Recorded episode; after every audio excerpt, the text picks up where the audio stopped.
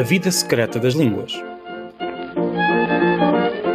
As palavras andam por aí a passar de boca em boca sem certificado de origem.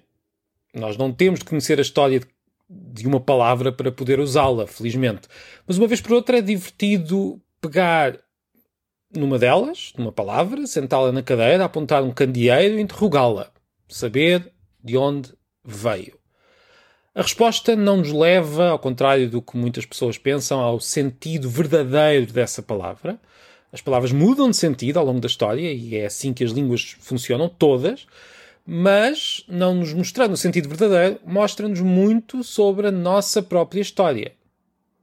E por isso, hoje, olho para uma palavra que faz parte da, da história da atualidade, daquilo que nós vamos referir como histórico quando olharmos para uh, esta época que vivemos. Estou a falar da palavra vacina.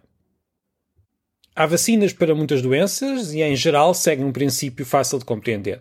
As doenças provocadas por vírus ou bactérias uh, levam a uma reação do corpo, uma reação uh, do sistema imunitário se nós inserirmos no corpo uma versão inofensiva do micróbio, o corpo aprende a combater esse micróbio antes de contactar com o vírus ou a bactéria. É um pouco como uma equipa de futebol que vê uma gravação de um jogo da equipa adversária. Aprende-lhe as manhas ainda antes de começar o jogo. É claro que pode começar o jogo sem saber essas manhas, mas as coisas podem correr muito pior. E no caso do corpo humano, se estiver preparado para combater uma doença antes de enfrentar a doença a sério, tudo vai correr muito melhor. Tanto é assim que muitas doenças foram eliminadas através deste sistema. Nós, nós hoje sabemos que a resposta imunitária uh, se faz à base daquilo que chamamos uh, anticorpos. Uh, mas as vacinas foram inventadas ainda antes de sabermos o mecanismo exato através do qual funcionam surgiram, esta, esta ferramenta, se quisermos, esta ferramenta surgiu da necessidade humana de combater uma das piores doenças que já enfrentamos, a varíola. Esta doença matava aproximadamente 30% dos infectados e deixava uh, sequelas horríveis nos sobreviventes. Há muitos séculos que se percebeu que o contacto com uma pequena dose da doença poderia ajudar a combatê-la e sabe-se que já se faziam inoculações de varíola na China muito antes de aparecerem as primeiras vacinas. Ora, no século XVIII, um cientista inglês eh, chamado Edward Jenner lembrou-se de expor pessoas não à varíola uh, humana, aquela que matava, mas sim à varíola bovina, uma versão da doença que atacava as vacas, mas que não matava seres humanos, não era tão perigosa para os seres humanos.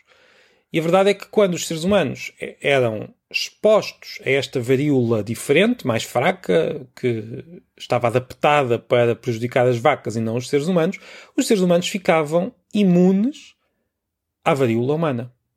Estas experiências foram a base do desenvolvimento das vacinas, não só para esta doença, mas para muitas outras.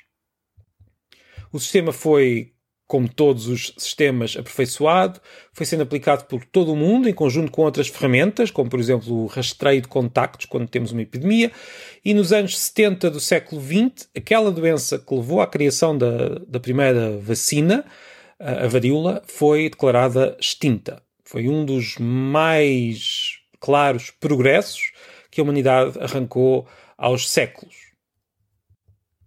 Pois bem, o nome que o cientista inglês, o, uh, nome Jenner, como disse, deu à doença na, na, sua versão bovina, ou seja, aquela versão inofensiva para o ser humano, foi varíola da vaca. Deu o nome em latim, que era a língua mais usada para a comunicação científica na época. Uh, de, provavelmente pronunciaria usando a, a pronúncia latina mais recente, não a pronúncia clássica, que foi reconstruída só no século XX. Ele diria algo como varíola vaccine. Estou a imaginar, não sei se seria exatamente a pronúncia que Jenner daria às, às palavras. Uh, ora, esta vacina, vacina uh, era, significava bovina, das vacas. Era uma palavra ligada à ideia de vaca foi esta segunda palavra da expressão latina que deu origem, em muitas línguas, não em todas, mas em muitas línguas, à palavra que significa vacina. E foi, foi este o percurso que a palavra fez na nossa língua. A partir daí, a palavra seguiu o caminho habitual das palavras, designa hoje não só as vacinas em si, mas também qualquer coisa de mal que sirva de aviso para um perigo ainda maior. Todas as palavras, ou melhor, uma grande parte das palavras tem esta. Uh, é usada de, na forma mais denotativa, mas depois também na forma mais metafórica e por vezes uh, criam-se novas palavras através deste, deste, desta expansão semântica que todas as línguas têm. É uma das características da linguagem humana. Portanto, a vacina eh, é um nome criado a partir da segunda palavra de uma eh, expressão latina, significa uma técnica para combater doenças e depois começou a ser usada como metáfora. Esta é uma palavra portuguesa, vacina, que tem origem numa expressão latina que foi inventada por inglês no século XVIII. É prova de que as palavras gostam muito de passear e também é a prova de que a morte do latim não foi propriamente uma morte verdadeira e o latim sobreviveu e ainda hoje sobrevive, muito depois de ter deixado de ser uh, falado, ou melhor, muito depois de se ter transformado noutras línguas. Há que dizer que os seres humanos têm muitos defeitos, todos nós sabemos, mas também têm a grande qualidade de andarem sempre à procura de ferramentas para resolver problemas. Olha, as vacinas são um excelente exemplo. São uma ferramenta para resolver um gravíssimo problema. Olha, quando nós, quando digo nós, estou a falar dos seres humanos, quando nós encontramos esta ferramenta, quando nós inventamos as vacinas, não tínhamos nome para lhe dar. Ficámos com este outro problema, bem menos sério do que as doenças, mas, mas um problema. Que nome dar um, às vacinas?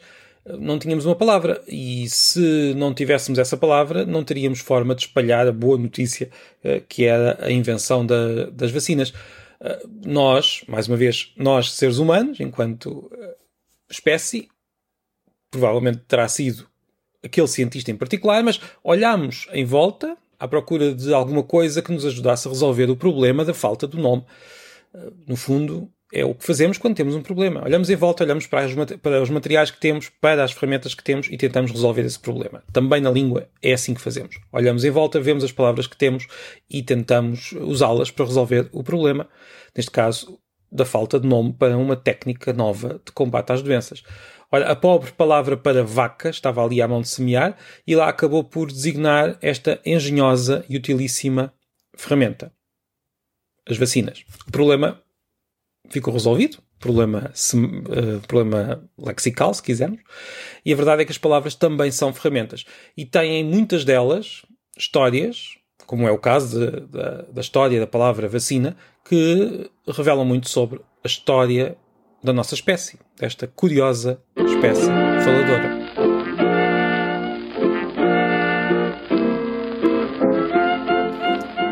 A vida secreta das línguas.